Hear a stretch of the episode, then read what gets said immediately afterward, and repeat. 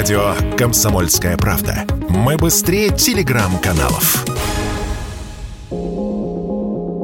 50 тысяч новых машин ежегодно требуется Яндекс Такси, чтобы обновлять свой парк, пишет Forbes со слов руководства компании. Все последние годы сегмент эконом пополняли главным образом автомобилями Kia, Skoda и Volkswagen.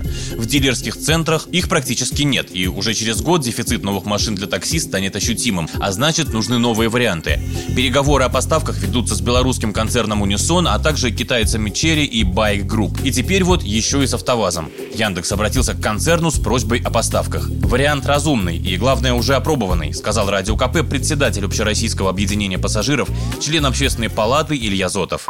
В целом мы должны сказать, что в российских регионах э, на тарифах эконом и комфорт, которые в большинстве своем есть в российских регионах, если мы говорим про Яндекс Такси, пользуются в том числе отечественные автомобили, пользуются активным спросом, в том числе нет никаких особых нареканий. И, конечно, те машины, которые используются отечественные, это в основном новая комплектация, это не старый автопарк, и как раз э, за счет в том числе отечественных машин получается заменить тот э, старый автопарк, который был. И более того, здесь абсолютно а обоснованное действие компании Яндекс, потому что стоимость на автомобиле выросла в два раза, в том числе и иностранных компаний. Доставить их крайне сложно будет в ближайшее время. Стоимость снижаться не будет. А для сохранения стоимости поездки на прежних значениях, то есть для пассажира это крайне важно, чтобы была доступная стоимость поездки такси, это можно сделать за счет использования только отечественного автопарка. Есть и другое мнение. Применять новые «Лады» в таксоперевозках недопустимо. Почему так, нам объяснил председатель Общероссийского общественного движения автомобилистов России Виктор Пахмелкин.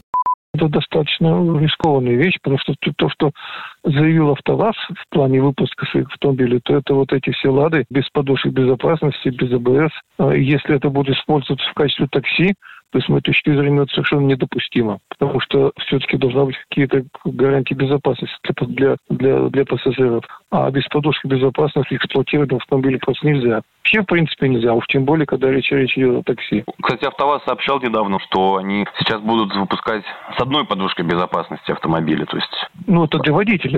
Для с одной подушкой да. безопасности это для водителя, а для пассажира. А надо сказать, что таксисты, э, как бы, это ведь это тяжелые вещи. Они работают по 14-16 часов, чтобы хоть что-то заработать. У них утомляемость. ДТП с их участием едва ли не самое распространенное по, по, по всей статистике. Ну, то есть, вот, если вопрос безопасности да, стоит таким образом, то, в принципе, уже нет смысла говорить о том, какие у них модели есть, да.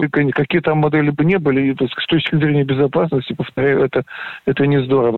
Решать проблемы предстоит и каршерингу. По данным коммерсанта, Яндекс Драйв может лишиться трети автопарка в этом году.